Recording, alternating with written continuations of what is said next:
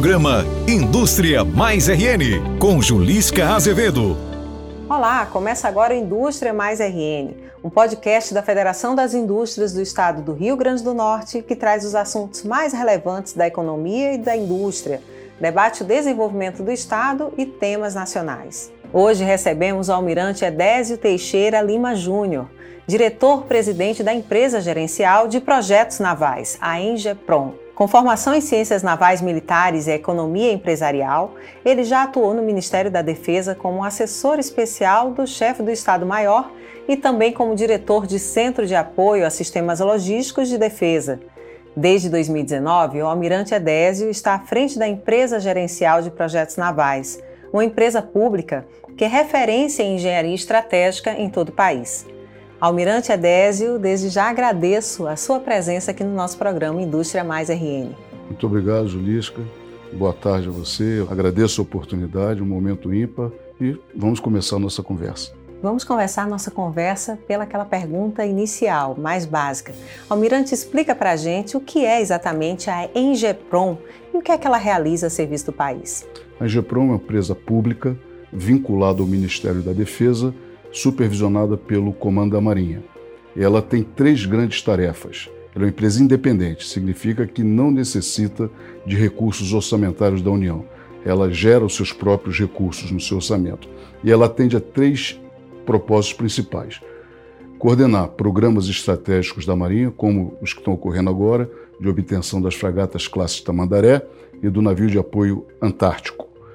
Contribuir para a Marinha na obtenção de materiais e serviços que conduzam seu planejamento logístico e contribuir para o desenvolvimento da base industrial de defesa do país. Essa, essa missão relacionada às fragatas de classe Tamandaré, o que ela significa na prática? Significa a renovação da esquadra brasileira.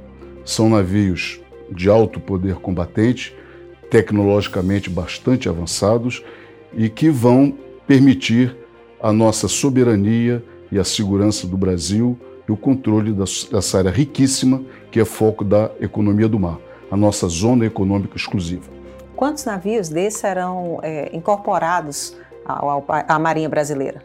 Nós estamos construindo quatro navios de guerra no, em Santa Catarina, após uma seleção, um processo de seleção que a Marinha conduziu e escolheu um consórcio liderado pela ThyssenKrupp alemã, a nossa Embraer e a nossa ATEC. E uma das características desse projeto é recebimento de tecnologia, principalmente na parte de projeto da inteligência do navio, o seu sistema de combate e o seu sistema de gerenciamento da plataforma, e também o conteúdo local. Há um elevado nível de conteúdo local, permitindo que a indústria brasileira colabore e gere emprego, renda no nosso ambiente produtivo.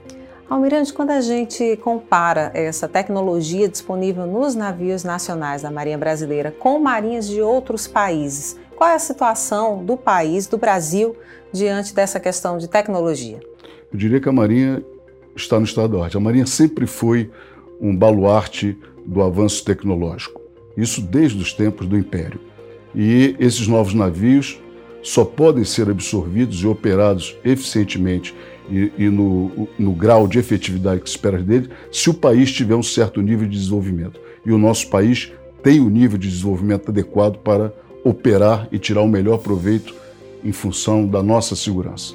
Além dos navios da classe Tamandaré, o senhor mencionou um navio de apoio antártico, né? Também está sendo construído? Sim, nós vamos assinar brevemente o contrato para a construção desse navio e ele é fundamental para os interesses brasileiros na Antártica. Ele dará suporte à nossa base na Antártica, a base Comandante Ferraz, que sustenta todo o nosso programa de pesquisa no continente antártico. O que é que existe nessa base? O senhor falou em pesquisa, mas tem muita gente, tem muito brasileiro circulando dentro dessa base da Antártica e o que é que ela representa estrategicamente? É, essa, o continente antártico tem uma riqueza enorme e algumas décadas atrás, os países se organizaram e assinaram um acordo antártico que prevê a exploração da, da, da Antártica. Mas para que os países possam é, se valer dessas riquezas, é preciso que eles estejam lá fixados e tenham linhas de pesquisa. Então a nossa base também está há cerca de 40 anos na Antártica e ela promove pesquisa junto com o Ministério da Ciência e Tecnologia e universidades, pesquisa sobre oceanografia, clima, né, riquezas minerais, é, vida animal no ambiente da Antártica. Fala-se muito do conceito de Amazônia Azul, né? Fala-se muito da importância dos mares e da riqueza dos mares para o nosso país. É, como é que o senhor vê essa questão? O senhor acredita que o brasileiro ele tem, ele dá o devido valor ou coloca no devido posicionamento a questão do, da importância dos oceanos para a gente?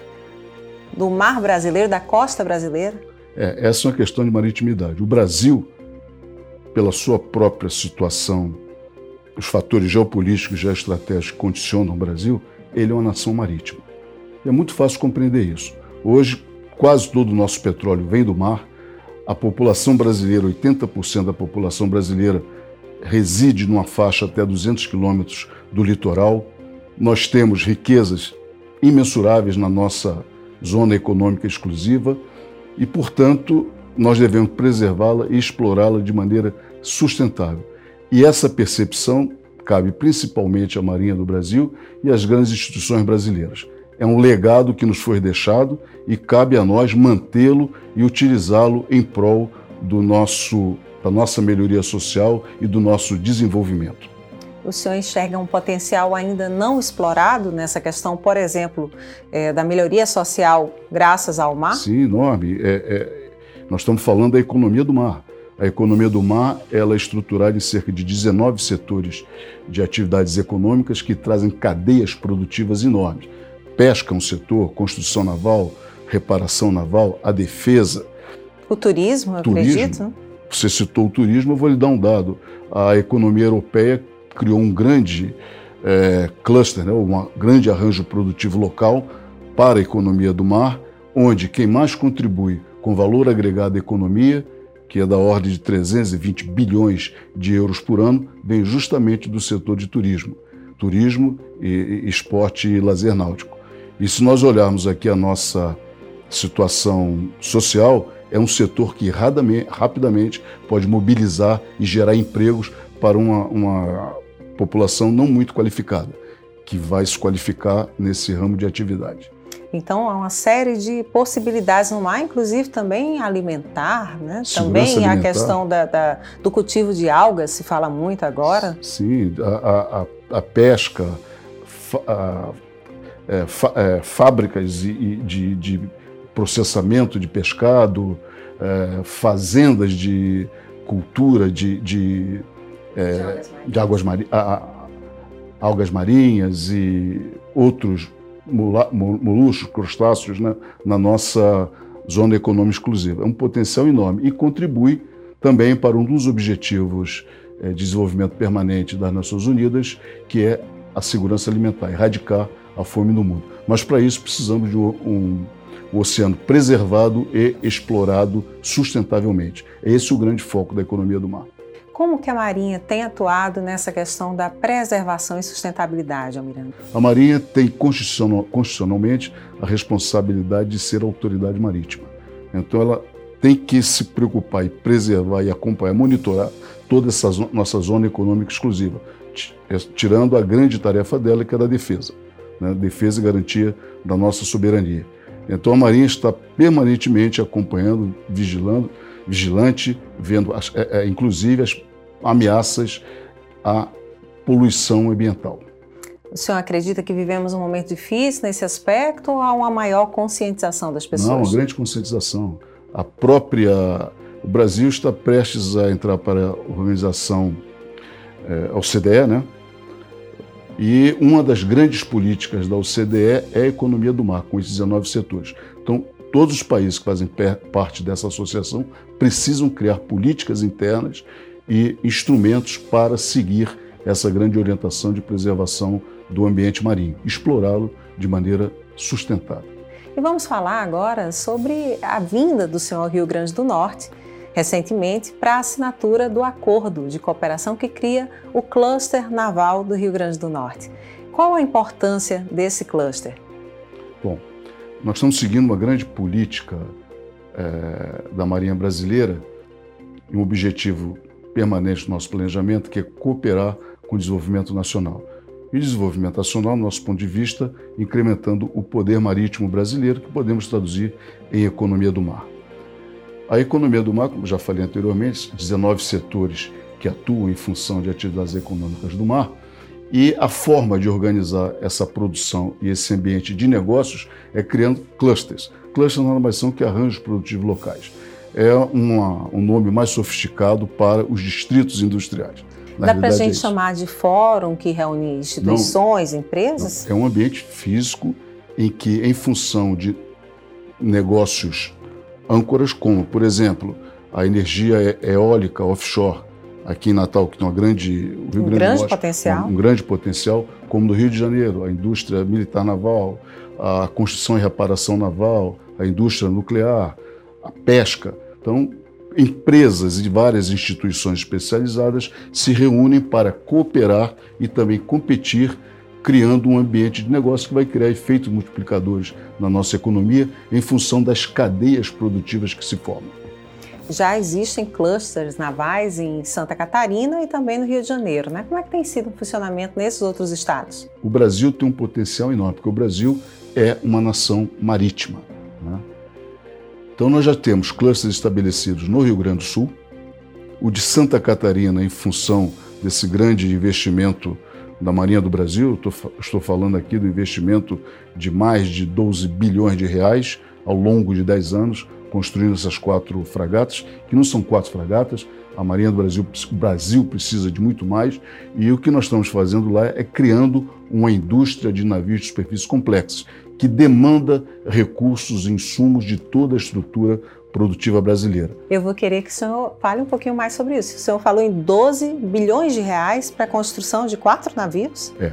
A Ingepron foi... O cap... custo é altíssimo. Altíssimo, altíssimo. Porque nesse custo está embutido não só a construção, mas também a transferência de tecnologia e todo o planejamento do apoio eh, logístico para esse navio durante o seu ciclo de vida.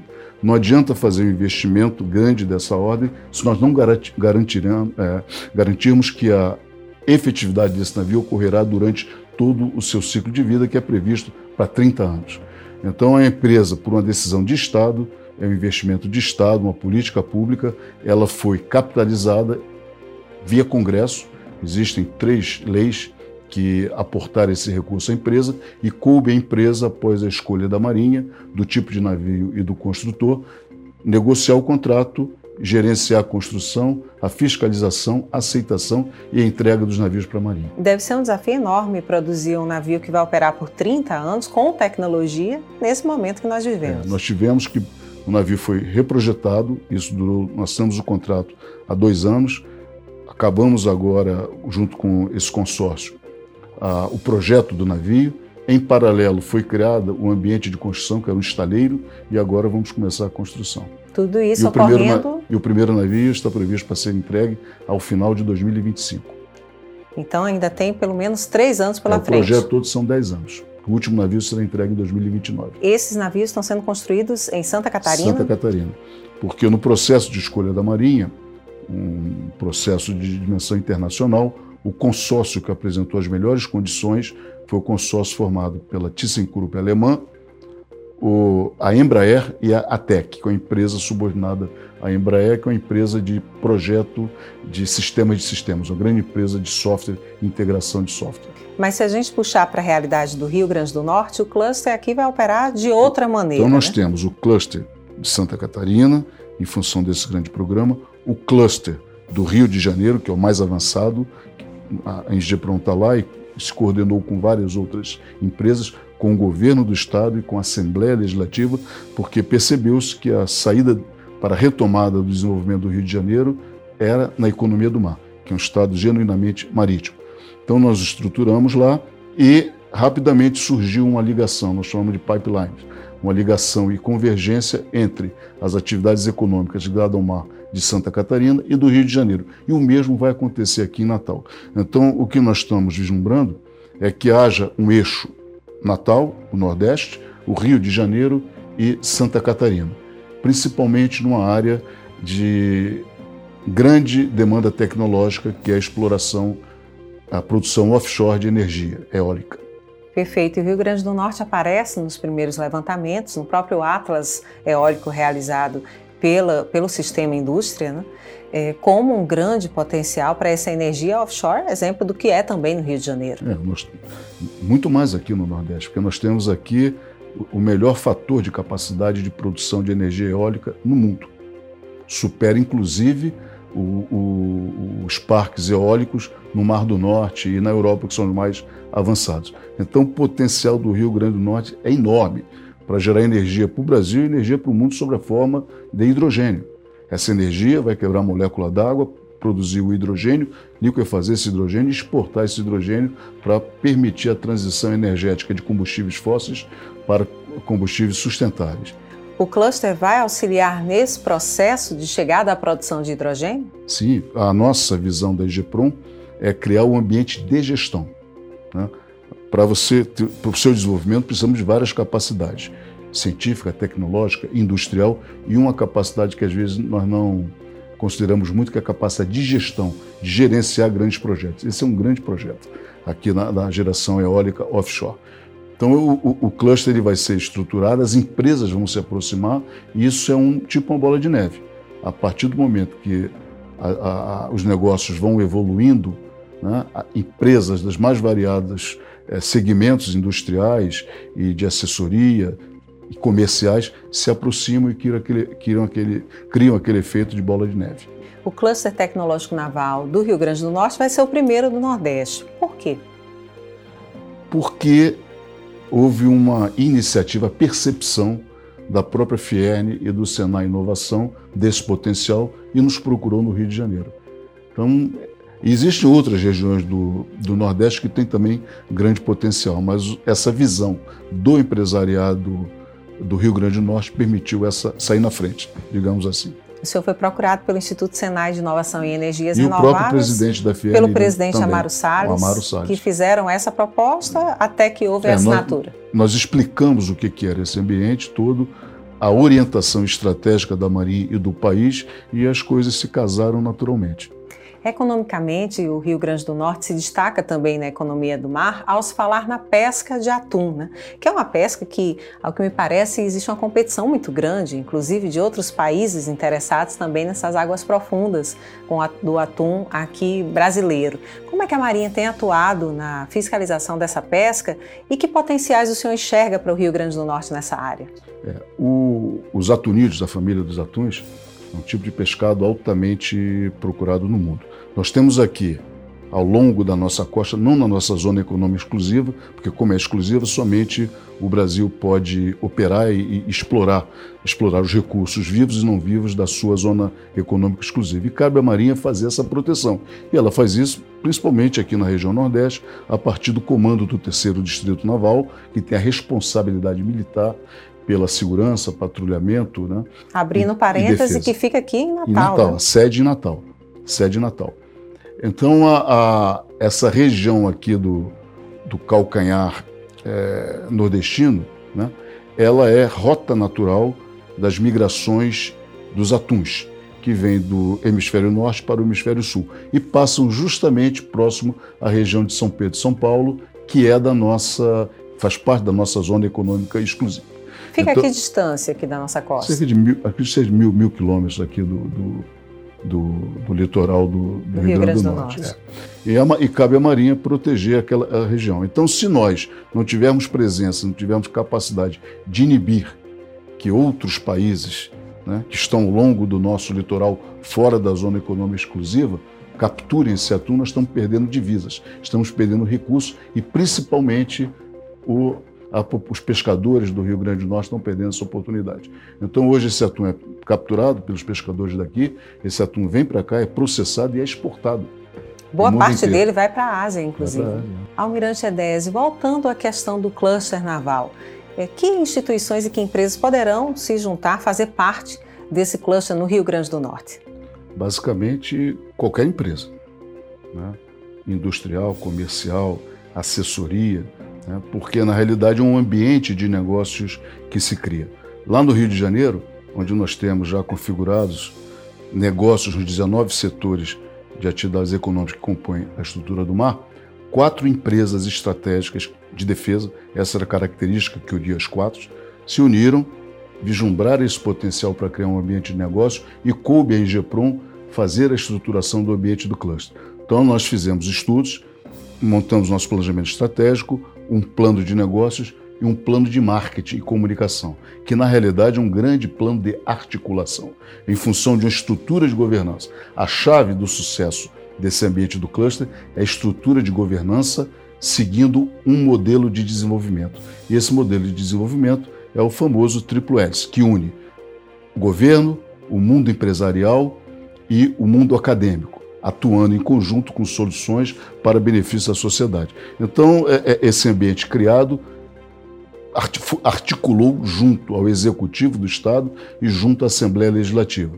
E no Executivo foi criada uma Comissão Estadual para o Desenvolvimento da Economia do Mar e criado também uma Superintendência para o Desenvolvimento da Economia do Mar no nível da Secretaria de Desenvolvimento do Rio de Janeiro. E o cluster começou a desenvolver estudos e apresentar propostas para a formulação de políticas públicas.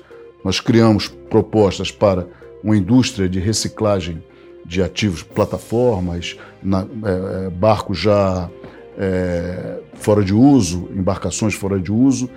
Criamos também uma proposta para um hub de reparo e manutenção marítima, principalmente pela possibilidade da exploração do, da navegação de cabotagem no Rio de Janeiro. Desenvolvemos, atraímos startups das universidades, estamos investindo em tecnologia em termos de embarcações autônomas e sistemas de monitoramento e controle, empregando inteligência artificial, por exemplo, ou realidade aumentada. Então, tudo isso foi estruturado, mas tivemos a consciência do governo do Estado do Rio de Janeiro e da Assembleia Legislativa, que também criou leis específicas para o fomento da economia do mar e permitiu que nós rapidamente eh, nos movimentássemos e negócios começassem a surgir é necessário que haja esse envolvimento aqui no Estado também. Não há dúvida. Não há dúvida. De diversos entes. Só, ambiente... Somente a classe empresarial não, não vai. Não, não, desse ambiente de governança que é criado, envolvendo Estado, a academia e, o, e os empresários. A Ingepro atua, então, como condutora Ela desse foi uma processo. catalisadora. Pela experiência dela e por essa orientação estratégica da Marinha de se promover o poder marítimo brasileiro, leia-se economia do mar, como eu falei, a partir da formação desses arranjos produtivos locais, que são os clusters. O senhor trouxe aqui diversos assuntos relacionados à economia do mar, a questão do cluster, falamos em offshore, falamos é, em diversos pontos nessa questão da governança também para desenvolvimento marítimo. E aí eu lhe pergunto, Almirante, o senhor como diretor da Ingepron, como é que o senhor enxerga o futuro do Brasil com relação ao mar? Vejo um futuro muito promissor. O Brasil tem todas as condições de ser um exemplo do mundo de exploração sustentável desse manancial, desse potencial enorme, desse legado que foi deixado pelas gerações passadas. E nesse contexto, eu vejo aqui particularmente o estado do Rio Grande do Norte, com a sua maritimidade, com um mundo de mundo não, um mar de oportunidades para o estado do Rio Grande do Norte e a sua população. Muito obrigado pela oportunidade, estamos sempre à disposição. Eu que agradeço ao senhor por sua presença, por participar aqui do nosso programa Indústria Mais RN, trazendo informações tão importantes sobre essa questão da economia do mar. Muito obrigado. Agradeço ao almirante Edésio Teixeira Lima Júnior por participar desta edição e agradeço também a você que nos acompanha. O Indústria Mais RN é um podcast da Federação das Indústrias do Estado do Rio Grande do Norte com novos temas e entrevistas a cada 15 dias. E você pode nos ouvir aqui nos canais de streaming e também assistir ao programa com imagens no canal do YouTube Sistema Fierne. Acompanhe, curta, compartilhe o nosso canal, compartilhe o nosso podcast e até o nosso próximo encontro. Fierne, pelo futuro da indústria.